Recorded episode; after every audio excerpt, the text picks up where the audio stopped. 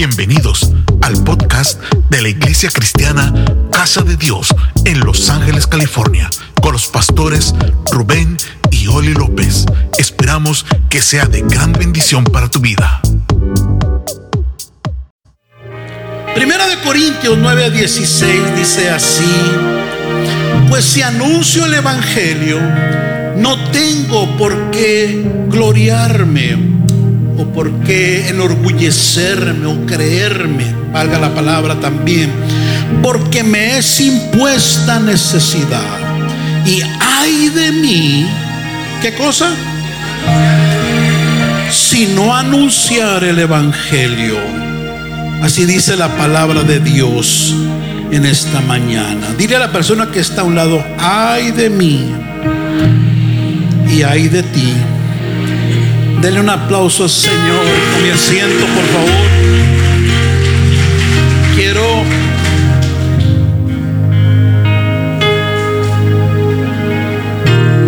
quiero agradecer a las personas que los visitan en esta mañana. Amén, hermanos. Dios les bendiga. Gracias por estar acá. Yo sé que Dios tiene planes con cada uno de ustedes de mí. Estas palabras fueron escritas por el apóstol Pablo a los hermanos de la iglesia de la ciudad de Corinto. Corinto es una ciudad al norte de, Atenas, en Grecia, y era una, era, una, era una ciudad que el apóstol había alcanzado con el Evangelio través de su, de su trabajo evangelístico. Pero estas palabras que acabamos de, de, leer de Corintios 9, 16, él se las escribió de hecho en una carta. Fueron palabras escritas en medio de una defensa que el apóstol se vio obligado a hacer de su trabajo pastoral, su trabajo apostólico en esa ciudad contra una serie de murmuraciones y acusaciones que un grupo de hermanos de esa iglesia le, hacían, cuestionando eh, su autoridad sobre de ellos, su autoridad apostólica. Y sorprendentemente, eh, muchos de los que lo acusaban, él se los había ganado para Cristo. O sea, eran hijos espirituales del apóstol los que estaban ahora echándole en cara una serie de, de murmuraciones que se habían creado en la iglesia y el apóstol se ve obligado a defenderse no tanto creo yo porque le dolieran a él, aunque era humano, pero también para proteger a muchos nuevos que estaban llegando a la comunidad cristiana. Entre otras cosas, eh, le cuestionaban el por qué no tenía mujer, porque Pablo había hecho un voto delante de Dios de no casarse, pero él dijo, esto no es obligación. Si alguno tiene ese don, porque es un don, dice, hágalo y quien no, no lo haga. Él lo había hecho por causa de tener toda la libertad posible humanamente para llevar el Evangelio de Jesús. No por otra cosa, pero lo acusaban por ello. Es decir, empezaban a murmurar porque Pablo no tiene esposa. Empezaron a acusarle de por qué él no tomaba ofrendas de la iglesia para vivir como Jesús lo había ordenado. Todo eso creando murmuración. ¿Cuál era su interés escondido en predicar como lo hacía? Incluso empezaban a murmurar de que si comía frijoles o no comía. Era una iglesia enferma, era una iglesia que se había rebajado un nivel de carnalidad que la estaba destruyendo. Y, usted va a encontrar en el verso 3 en adelante como una fotografía de lo que estaba pasando en esa iglesia y del reclamo, la exhortación, eh, la corrección que el padre espiritual de la iglesia a los corintios tuvo que hacer para rescatar esa congregación. Y dice el verso 3, contra los que me acusan, esta es mi defensa. Imagínense, hermanos, el hombre de Dios teniendo que, se, que defenderse de la carnalidad, el chismorreo que había ahí metido, como si el apóstol no tuviera otras cosas que hacer. Contra los que me acusan, esta es mi defensa. ¿Acaso no tenemos derecho de comer y beber? ¿No tenemos derecho de traer con nosotros una hermana por mujer? Como también los otros apóstoles y los hermanos del Señor, los hermanos carnales de Jesús y Cefas, o sea, Pedro. O solo yo, Bernabé, no tenemos derecho de no trabajar. ¿Quién fue jamás soldado a sus propias expensas? ¿Quién planta viñas y no come de su fruto? ¿O quién apacienta el rebaño y no toma de la leche del rebaño? Dile que está, no, ten cuidado como piensas y hablas de tus líderes. Y es por esta causa de estos hermanos, a chismosos, malagradecidos, a gente murmuradora, carnales, el que él se ve obligado Ah, les repito, yo creo por el contexto para proteger a los, a los nuevos que estaban llegando, a los más tiernos en la fe, ah, que Él revela su verdadero motivo de tanta pasión, porque todo, el, todo esto que le estaban levantando eran porque miraban en el apóstol una pasión loca por ganar a otros para el Señor. Miraban en él un sacrificio que solo Jesús había hecho. Miraban en Pablo un amor por las personas muy parecido a Cristo. Entonces ellos pensaban, ah, cara, este trae algo escondido por atrás. Y entonces él hace esta defensa. Y en el verso 16, él les dice, el por qué predicaba como predicaba, el por qué se había negado a casarse, el por qué se había negado a muchos beneficios que él tenía como apóstol, como padre de sobre de ellos.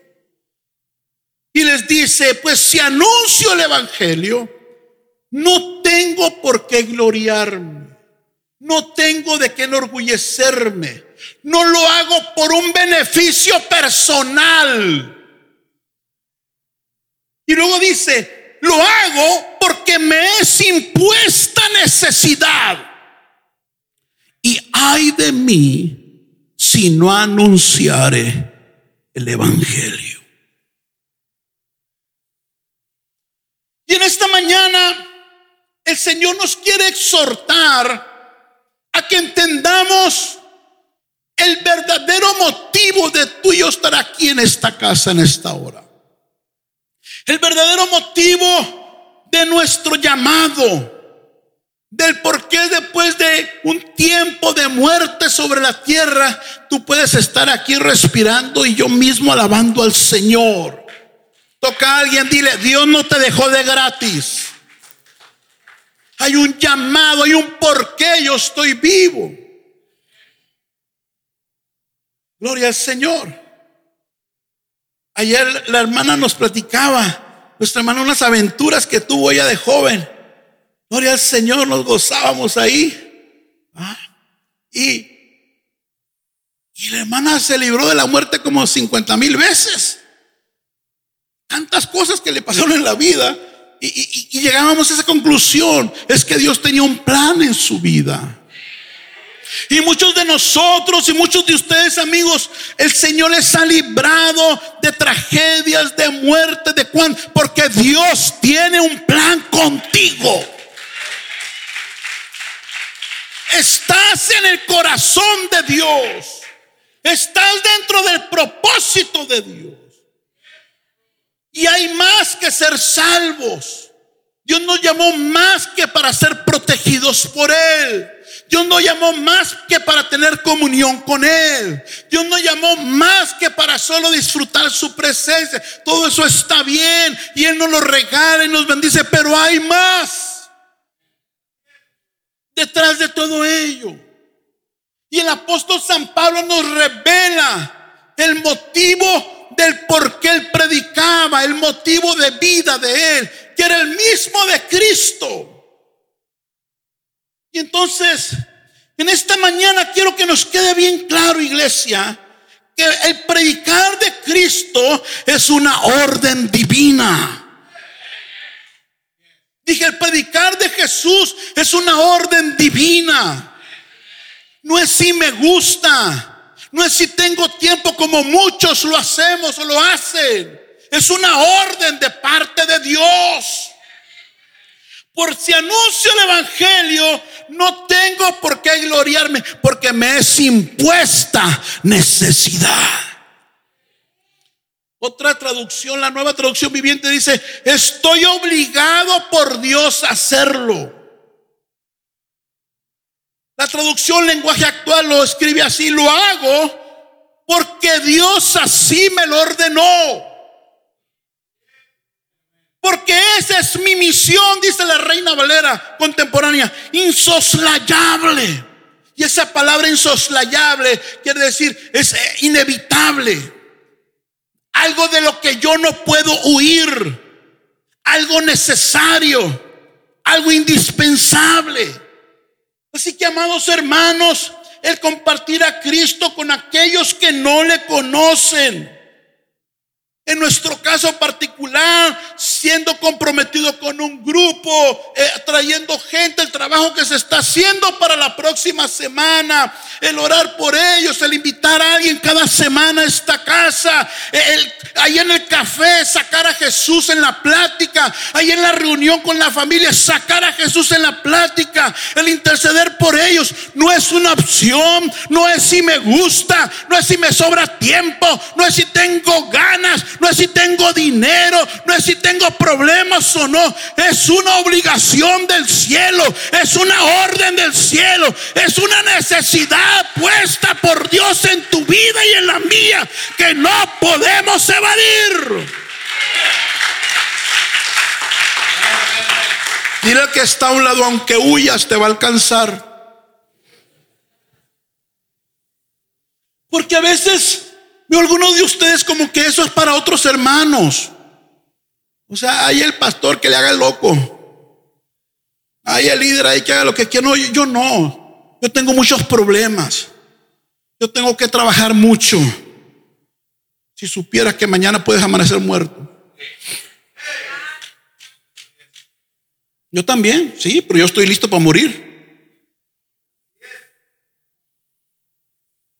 No es que eso es para cuando ya no tenga problemas. Eso es para que los que se consagran. Eso es para los que tienen mucho tiempo. Muchas veces entre más tiempo menos quieren. Se hacen mañosos, se enferman, no crecen en Cristo y se convierten en fenómenos cristianos. Porque debiendo ir enfrente van al último. No es que no sé idioma, no es que no tengo papeles, no es que, no nada de eso. Te guste o no te guste, tienes que predicar. Sientas o no sientas. Dios siempre va a poner delante de ti a alguien que está en el infierno, solo es cuestión que se muera. Todo aquel que no tiene a Cristo ya está en el infierno. ¿Qué lo separa? ¿Un cajón? ¿Un café con pan?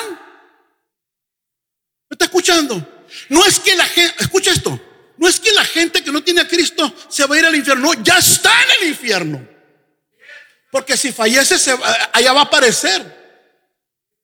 ¿Qué lo separa? Dile que está en un café con pan, te separa. Si no estás listo. Una vez mi padre espiritual, un hombre de mucha oración. Y cuando ese viejo habla, que Dios le habla, es porque Dios le habla. Y cuando ese viejo dice, Dios me habló, yo miré a Dios, es, eso, eso era. Y una me platicó y se estaba orando en las madrugadas. Y, y Dios me, me, llevó al, al, infierno.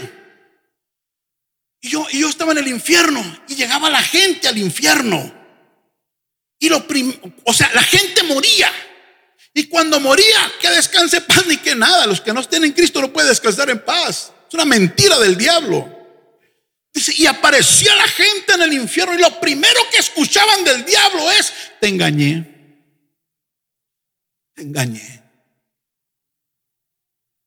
Pero de que mucha gente no llegue ahí y les sean quitadas esas vendas, depende de ti, depende de mí.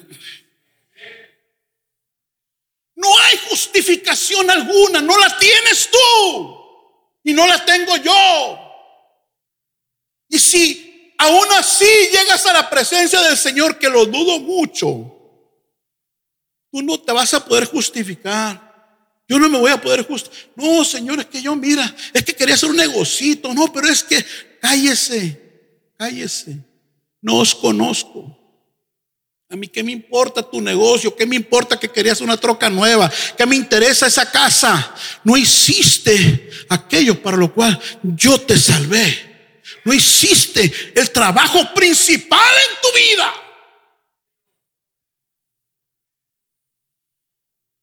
Entonces el apóstol Pablo revela en medio de esta de este problema que se le dio en la iglesia, tuvo que abrir su corazón, dice. Yo predico porque me es impuesta necesidad, porque no me queda de otra, porque Dios me lo ordenó, porque yo no puedo huir de ello. Porque si huyo, habrá consecuencias. O sea, no es, ese es el punto, iglesia, que, que no es de que no pasa nada, no, hay consecuencias. Dije, hay consecuencias.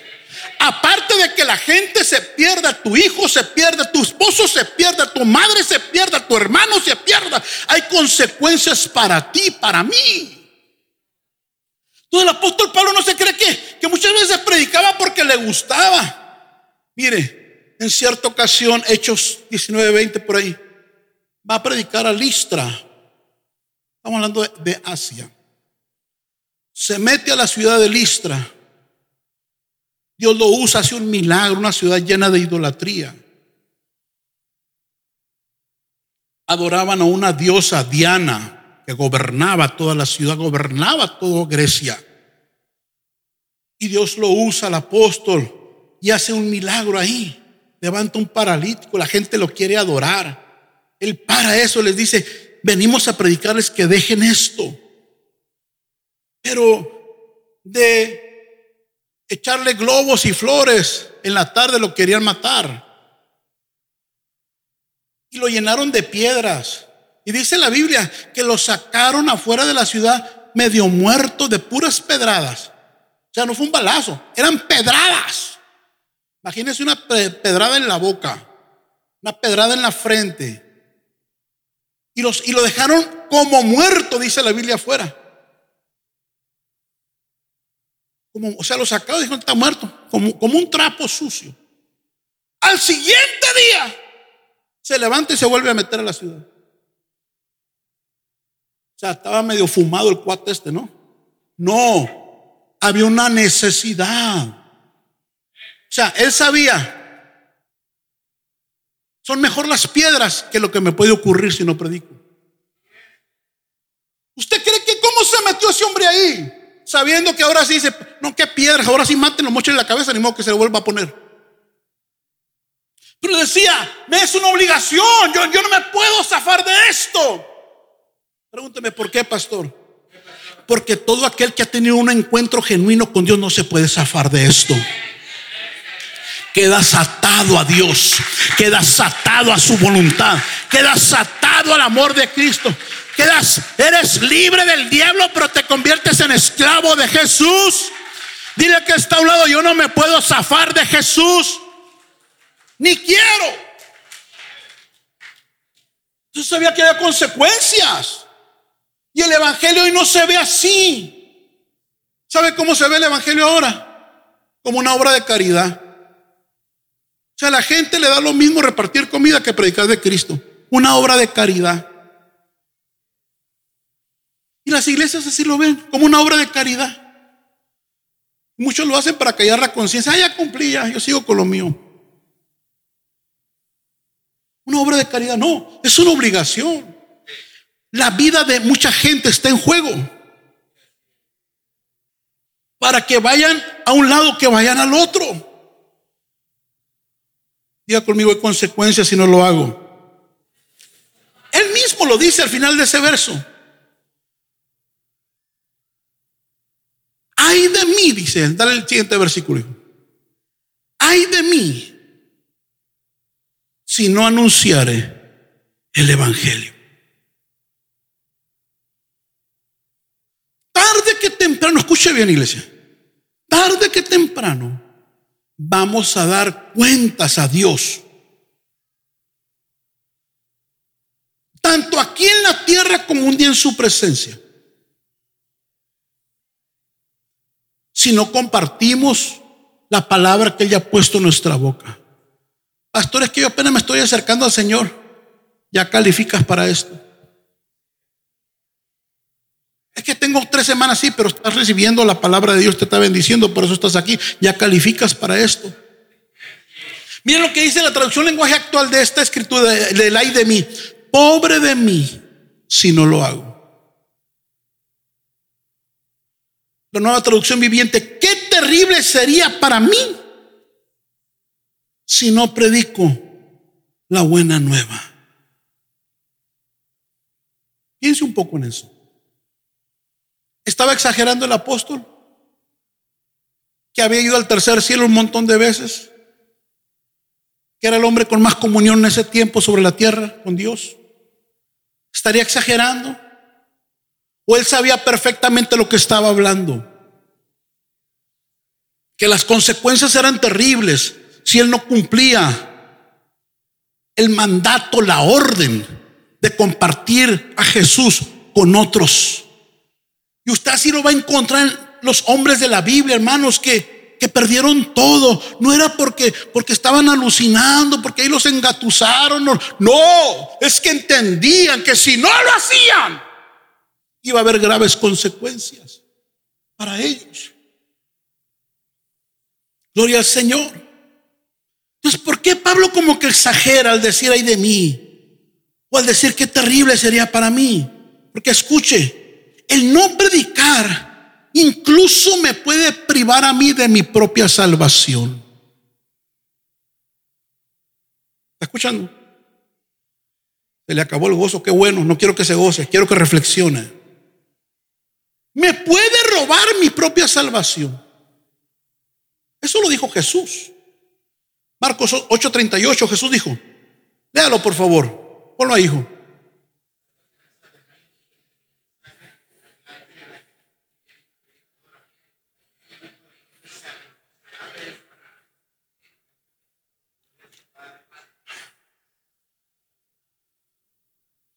Si alguno se avergüenza de mí, dijo Jesús, y mi mensaje, de mi palabra, pues, delante de todos estos incrédulos, cuando yo regrese a la tierra a pedirles cuentas y que digan, sálvame Señor y te estoy esperando, yo también me avergonzaré de Él en ese día. ¿Cómo ve, hermano? Bueno, escuche esto. Para meterle más chile a la herida. Estamos abriendo aquí. El Señor está abriendo. La Biblia dice, o da una luz, que de la mitad de los que vinieron un día a Cristo, la mitad no se va a ir. O sea, hay un 50% de posibilidades de que todos los que vinieron a Cristo, la mitad no la haga. Usted lo va a leer muchos pasajes de la escritura. Dice, dos estarán moliendo en un molino. Uno se irá, el otro se quedará. Dos estarán durmiendo en una cama. Uno se irá, el otro se quedará. Habla la parábola de las diez vírgenes que nomás se encuentra. O sea, eh, usted va a encontrar muchos pasajes que da luz.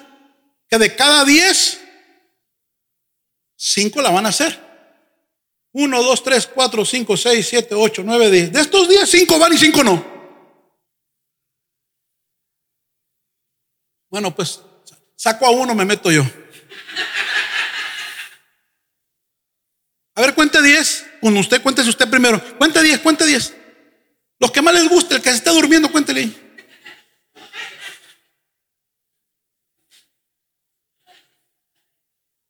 Cinco de esos que contó junto con usted se van y cinco no.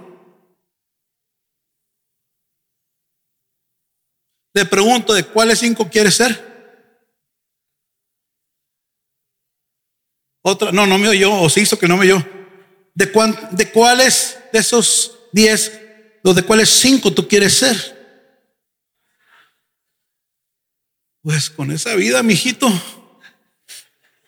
con ese cristianismo, con esa bola de pretextos que pones. No soy Dios, pero, pero no estoy tonto.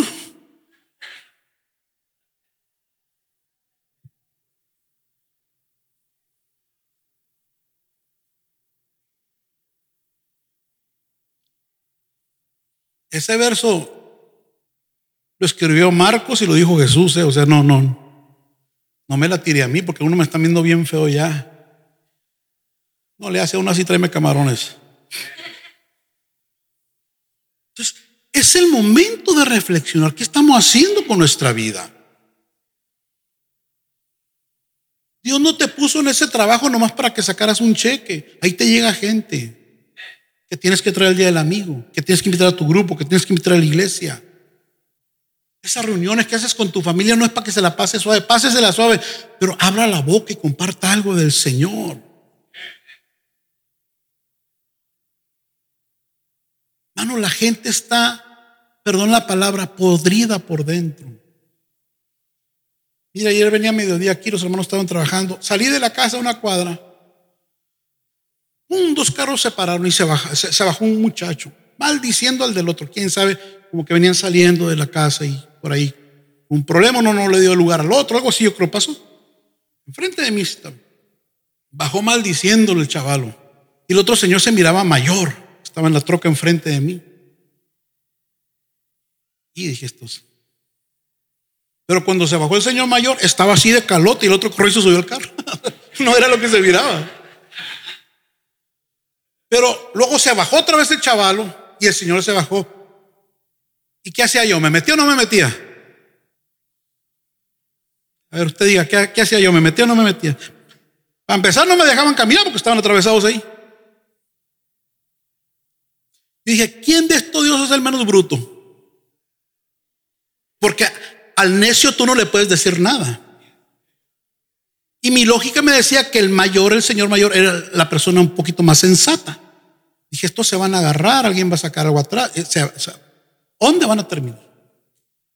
Y yo acerqué a mi carro y le dije al Señor, Señor, no vale la pena. Y el otro maldiciéndolo. No, no, tranquilo, dije, no vale la pena. Mire, él lo está maldiciendo. Yo lo bendigo. ¿Con cuál de las dos se queda? Yo le bendigo su día, le voy a ir bien todo su día. Yo lo va a ayudar. ¿Con cuál se va a quedar? El Señor se le bajó se le bajó porque ahí quién sabe qué a pasar. No le dije, mira, dice, pero mire, como niño chiquito, pero mire, se volvió a bajar. Déjelo. Y el otro soltando basura. La gente anda así, hermano. Así anda la gente. Atada, gobernada por Satanás. Le tiene atada la mente, las emociones, los sentimientos, los pensamientos, su salud gobernada. ¿Quién los va a ayudar si no eres tú? Si no soy yo, ¿quién?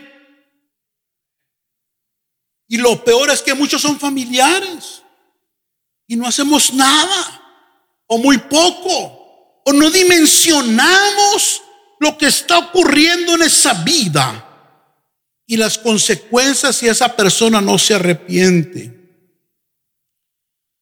Es Pablo estaba muy consciente de ese ay de mí. Usted va a encontrar la Biblia muchas veces ese ay de mí. Cada vez que usted vea en la Biblia ay de mí, en mi lenguaje tijuanero era te cayó el chahuistle. Te cayó el chahuistle. Y cuando era un ay de mí de Dios, vete sobando.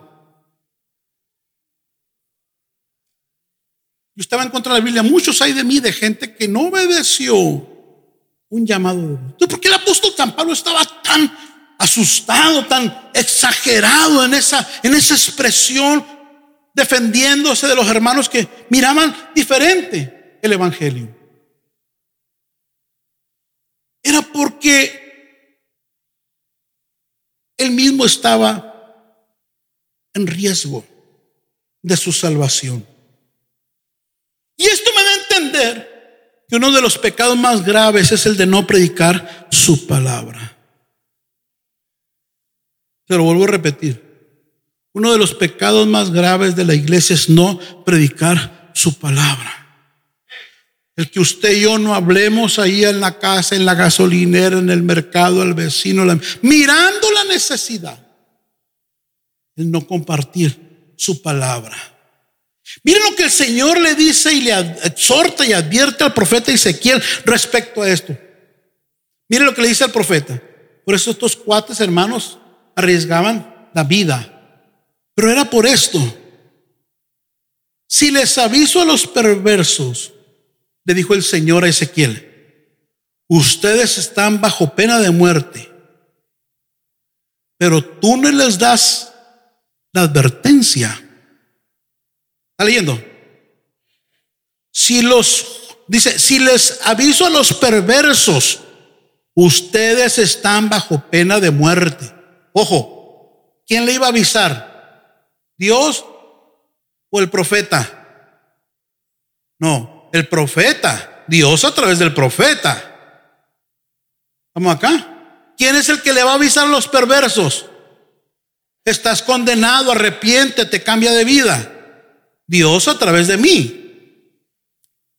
Pero tú no les das la advertencia. O sea, Ezequiel, si yo te digo, ve y predícale al vecino, y a ti te da miedo, te vale cacahuate, no quieres molestarlo, te da vergüenza, te da flojera, te da pena. Ellos morirán en sus pecados. Porque la paga de pecado es qué? Pero, agárrate chiquito. Porque yo te haré responsable de su muerte.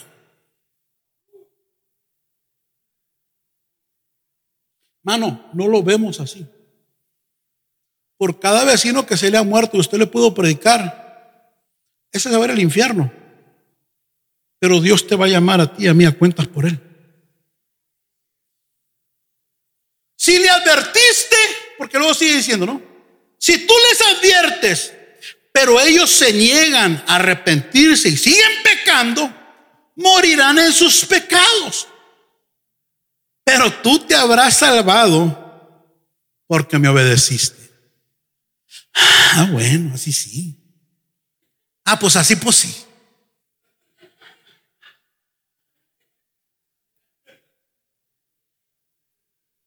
¿Está clarito o está medio borroso ahí? A ver, yo lo veo borroso de acá, así se ve bien. ¿Por qué cree que esos hombres, hermanos, preferían que les cortaran la cabeza, que los azotaran? ¿Sabe? No, me acuerdo qué profeta, no sé si alguien se acuerde. Una vez yo le di una palabra para un rey y no le gustó al rey, lo agarró y lo metió en un pozo de estiércol. Ahí lo dejó. ¿Por qué cree que estos hombres iban contra su voluntad, contra sus deseos? ¿Por qué? Porque había un ay de mí, había una consecuencia. Ay, pero eres Ezequiel, no, es para ti, para mí la misma cosa. Hay consecuencias de yo no compartir, de yo no advertirle al otro. Que si no se arrepiente, hay muerte para él. ¿Sabe? Hay gente que ha venido aquí y Dios me ha dado una palabra y no le ha gustado y se va. Mucha gente. Mucha gente. A mí no me interesa mucho. Pues, me da pena que no. Pero yo voy por mi pellejo, hermano. Sálvese quien pueda. No. hay gente que Dios me da una palabra fuerte muchas veces, de corrección, de acción. Se ofende la gente. Se van algunos maldiciéndome, maldiciendo la iglesia. Pero maldíceme todo lo que quieres, mi hijo. Mientras me maldiga Dios, estoy bien. Y al final yo estoy bendecido, próspero y la gente en el infierno, muchos de ellos ya. Entonces, no, no, no es si te gusta, si te da pena, es que me da pena, no. Es que hay un llamado de Dios en tu vida, porque este es asunto de vida o muerte. Fíjese lo que le dice más adelante, versos siguientes. Le da otro mandato a Ezequiel. Si los justos se desvían, ahora le dice Ezequiel, mira, el Señor, el Señor le dice a Ezequiel, primero por los pecadores, si tú no les hablas, se van al infierno, pero yo a ti, tú, tú me la vas a dar cuentas a mí. Pero luego le da un mensaje para los hermanos que se alejan o que andan mal. Y le dice, si los justos, alguien diga, yo soy justo por la fe, se desvían de su conducta recta y no hacen caso a los obstáculos que pongo en su camino. Ay, me está yendo re mal. No te das cuenta que Dios está permitiendo eso porque te estás alejando. ¿No lo que dice ahí? A ver, léalo usted esa primera parte que leí.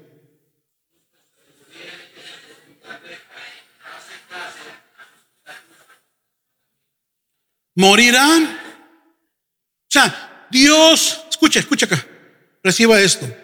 Dios siempre te va a advertir, me va a advertir cuando yo me estoy desviando.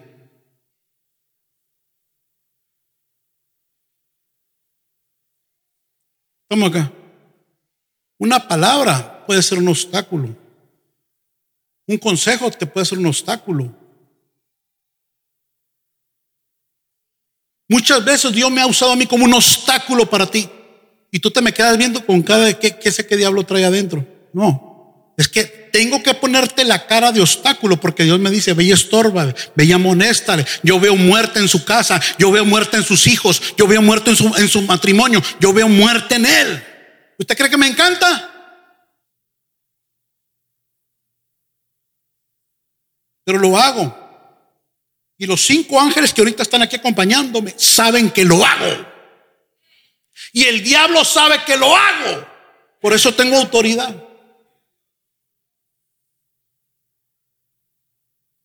Por eso no importa que, ¿cuántos sigan esa secta del diablo? ¿Cuántos eran? 300 mil. 300 mil estén contra mí. Aunque un ejército acampe contra mí, no, no temeré. Porque el diablo sabe la autoridad que hay en mí. Pero es por esto. Dice, morirán.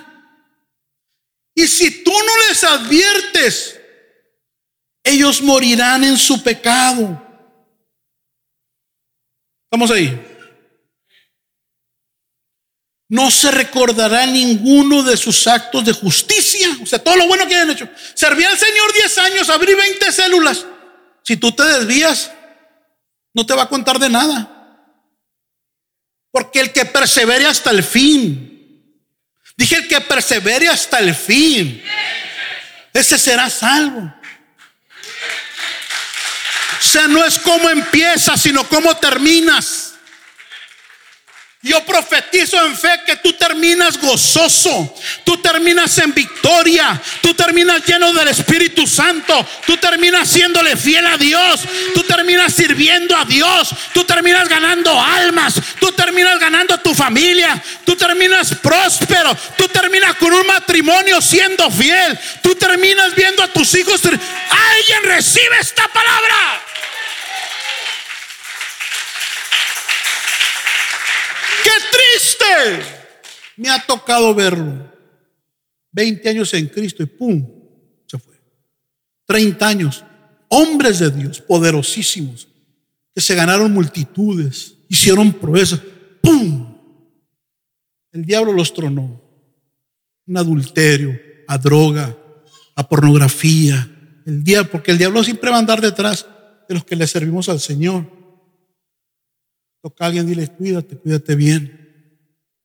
Buscando una rendija como destruirte. Buscando, anda como león. ¿Haciendo qué? Buscando. Toca a alguien, dile, tienes cara de chuleta, de pronto cuídate, cuídate. Porque te andan buscando. Te andan buscando. Vale más que te metas al ayuno. Porque los que ayunan no huelen a carne.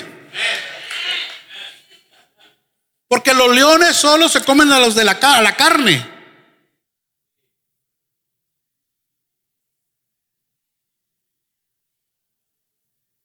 Si tú andas en el espíritu, te pasa por un lado el león, no te hace nada. Pero si andas en la carne, te conviertes en el, en el pavo del Thanksgiving del enemigo.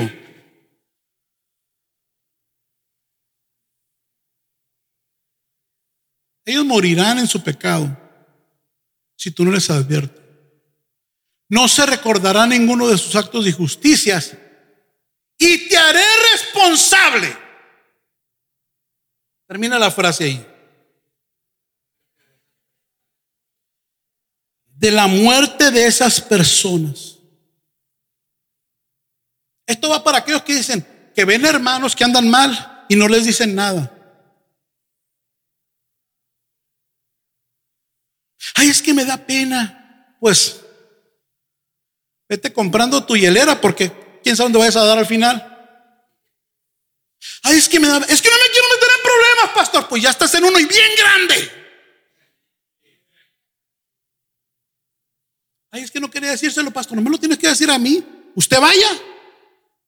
¿Para qué viene conmigo con el chisme? Usted lo miró, usted arréglelo. Usted adviértale. Ah, viene que yo vaya y arregle. No, usted. Usted de la cara. Que a usted le maldiga al hermano, que usted lo mire feo. Pero vas a salvar tu alma.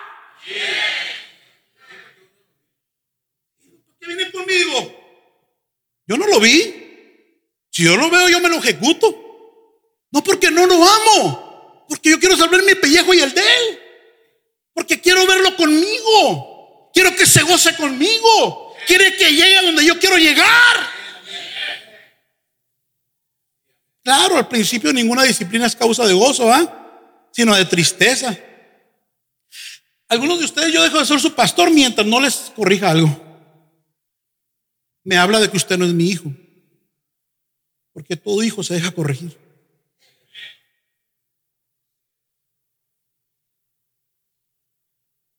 Entonces, si usted mira a un hermano que anda mal, no venga conmigo, vaya usted. Ah, si no le hace caso a usted, entonces vaya con el otro líder hasta que lleguen conmigo.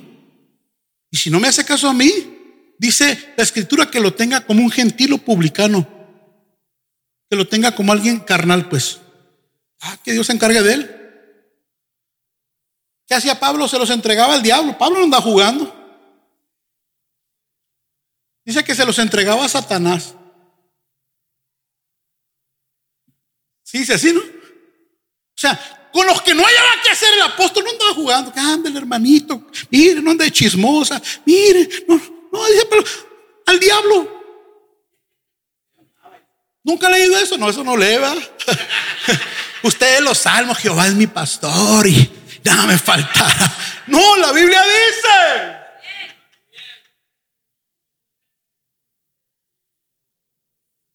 A quien cometa un error y no se corrija, amonesta, lo dice el Escrito una, dos y tres veces. No te pases de ahí.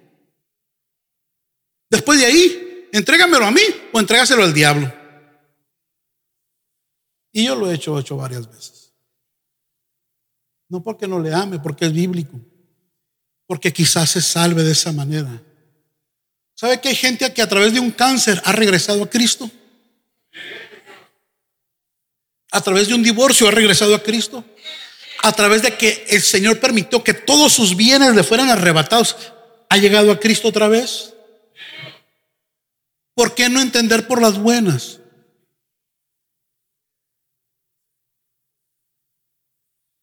¿Por qué no obedecer por las buenas? Yo al principio de mi pastorado me peleaba con los hermanos. Ya no me peleo. Los bendigo y le digo, Señor, ahí te va. Es tuyo. Yo no puedo más que aconsejarle, predicarle, exhortarle y de pronto jalarle un jaloncito de oreja. O sea, si no entiende, no es mío, es tuyo.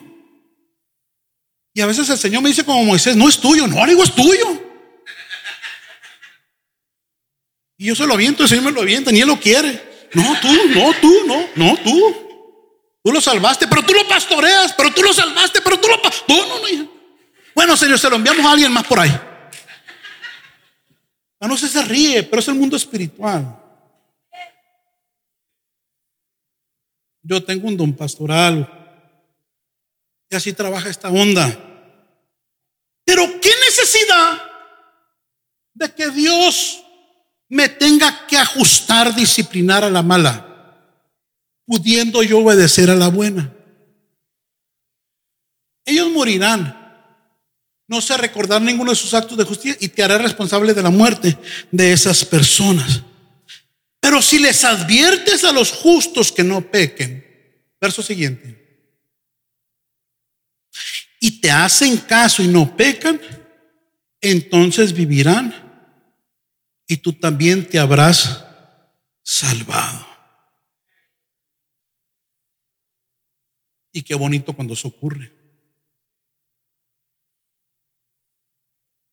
Cuando uno advierte y la gente en un espíritu humilde recibe el consejo, recibe la corrección. Amén, pastor, amén, pastora. Pero cuando empiezan, no, pero que, y no, pero que, y no, pero ese espíritu de rebeldía, mm, dije, este ya no, esta ya no. No, y, no, y usted, hay gente que me dicho, y usted, ay, así, espíritu de rebelión. Y dije, ya, ya te llevó el chahuistle. No se lo digo, lo pienso. No, pero es que usted, pero es que, miren, ¿y por qué el hermano así? Sea, cabezón. En vez de decir, amén, pastor, yo me equivoqué, estoy mal. O si uno cree que se equivocó, por lo menos diga, bueno, voy a orar, pastor, gracias. Porque me puedo equivocar. Su pastor se puede equivocar. Hermano, pero nunca ignores el consejo de un padre o una madre. O sea, ¿cómo se te ocurre? Sea, no te lo está dando el vecino, el borracho de la esquina. Te lo está dando tu padre espiritual, tu madre espiritual. Por lo menos pon atención. Si no vas a hacer caso, por lo menos pon atención. ¿Estamos acá? Porque la necedad nunca te va a hacer corregir. Porque la necedad te va a llevar a tu destrucción. Porque cuando hay necedad, yo me cierro un consejo. A nadie nos gusta que nos corrijan, ni a mí tampoco. A nadie nos gusta que nos exhorten, que nos amonesten, que nos toquen la herida. A nadie nos gusta. Pero es necesario muchas veces. Y yo bendigo a los hermanos que reciben el consejo. Porque es una oportunidad de, de prosperar y de cambiar. ¿Por qué no decir gracias, pastor? Gracias, pastora. Voy a tomarlo en cuenta. Voy a orar. Ayúdeme. Pero se pone a alegar. Hermanos, me, me quito el saco de pastor. No hace mucho que no uso saco, Jehová. Me quito el saco de pastor. ¿A mí qué me interesa? Pues arréglatelas. Tu bronca. Yo ronco a gusto todas las noches. Mientras yo te diga lo que Dios me dice que te diga, yo ronco a gusto. Nada, no me quiere el pastor. Ay, es que me, ay, es que nomás yo. Agárralo como quieras, pues. Es tu problema. Yo cumplí, yo advertí, yo aconsejé por las buenas y a veces no tan buenas, pero Dios te lo deja saber. Entonces, volviendo al punto, la importancia de soltar la palabra que Dios pone en tu boca. Así que yo en esta hora quiero levantar el valor y la fe y la autoridad Muchos de ustedes que no han ido donde su mamá porque no quieren tener un problema con ella. Que no se han parado ahí con ese hermano, esa hermana, decirle, mira, Cristo te ama, te invito a mi grupo, ven a la iglesia, estoy orando por ti, por no querer una, una, una, un roce con esa persona. Que no le hablan al jefe, no, él la va a agarrar contra mí, me va a correr, no me va a aumentar. No. El Señor en esta mañana te empodera de fe, te empodera de valor, te empodera de su palabra para que vayas y hagas aquel trabajo que Dios te ha encomendado. Alguien tiene un aplauso, Señor, porque, porque, porque siento que me bajarle aquí al calor. Entonces, hermanos, por, por eso Pablo decía, ay de mí.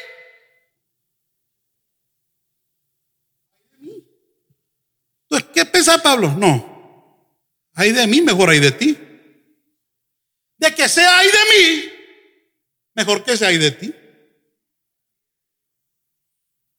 Joven, ¿por qué no predicar en tu escuela? Ahí está chateando, mándale un mensaje, haga algo.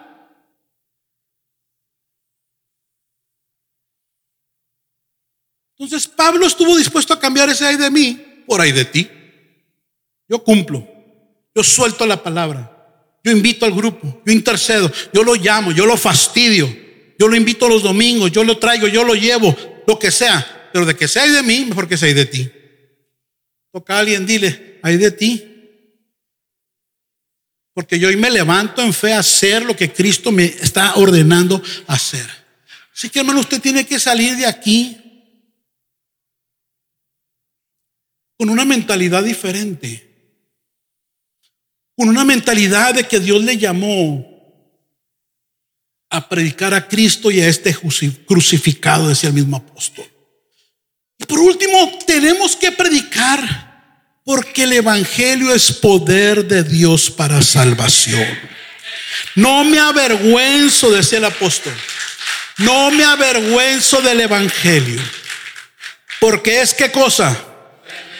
Es poder de Dios para que todos los que creen alcancen la salvación. Los judíos en primer lugar, porque yo fue enviado primeramente la palabra, pero también a los que no lo son. Entonces el Evangelio es qué cosa? Es poder. Y ese es el poder que te ha liberado y que me ha liberado, que nos ha restado. Es poder, no es cualquier palabrería, es poder de Dios. No me avergüenzo del Evangelio. Dile que está hablando sin vergüenza. Predica. Sin vergüenza, predica.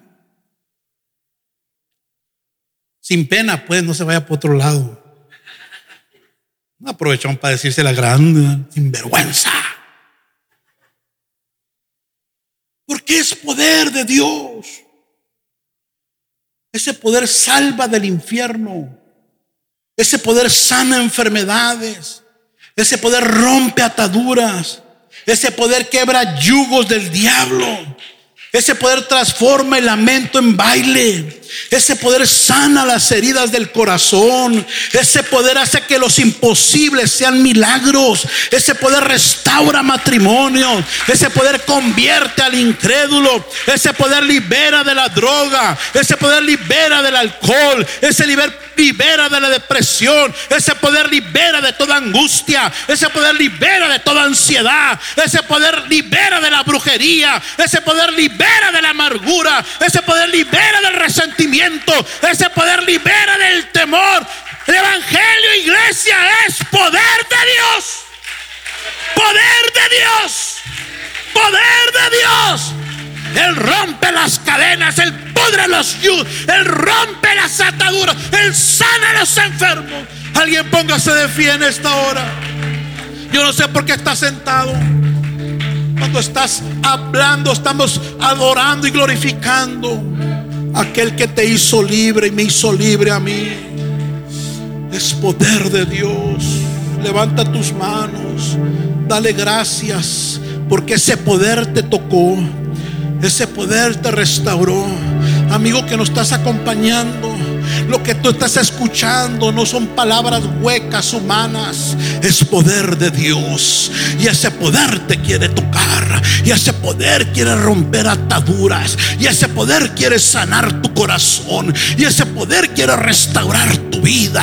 Porque en todo aquel que no tiene a Cristo hay un vacío, hay incertidumbre, hay miedo, hay tristeza, hay angustia, hay ansiedad, hay desánimo, hay algo que necesita y se llama el poder de Dios que rompe las cadenas, que quebranta ataduras, que pudre yugos de opresión. Hermano, yo no sé por qué te veo, me, da pendiente que te vea serio, me da pendiente que te vea como si nada, me da pendiente, no se te olvide lo que Dios hizo en ti, no se te olvide de dónde te sacó el Señor, no se te olvide las cadenas que rompió en ti o en tus padres, no se te olvide que Cristo murió en la cruz, no se te olvide que Él fue el que te sacó de la droga, no se te olvide que Él fue el que te sacó de la idolatría, no se te olvide que Él te liberó engaño. No se te olvide que Él restauró tu casa. No se te olvide que Él sanó tu matrimonio. No se te olvide que Él sanó tu corazón. No se te olvide.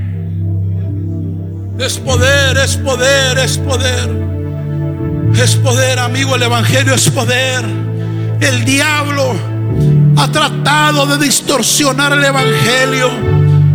Y yo sé lo que el diablo te dice, ahí te van a lavar el coco, te van a sacar el dinero, vas a salir raro de ahí, porque el diablo hace todo lo contrario a lo que Dios quiera que tú hagas. Pero el Evangelio es poder de Dios. Shenda que levante sus manos. Alguien levante sus manos, cierre sus ojos. Vamos a adorar unos minutos. Vamos a adorar. Esperamos que este episodio haya sido de edificación para tu vida y la de tu familia. Visítanos en nuestras instalaciones en 1328 East Florence Avenue, Los Ángeles, California, Estados Unidos 90001. También puedes visitar nuestras redes sociales Facebook e Instagram como a la casa de Dios en www.alacasadedios.com o escríbenos a contacto arroba a casa Dios.com. En Iglesia Cristiana Casa de Dios te esperamos.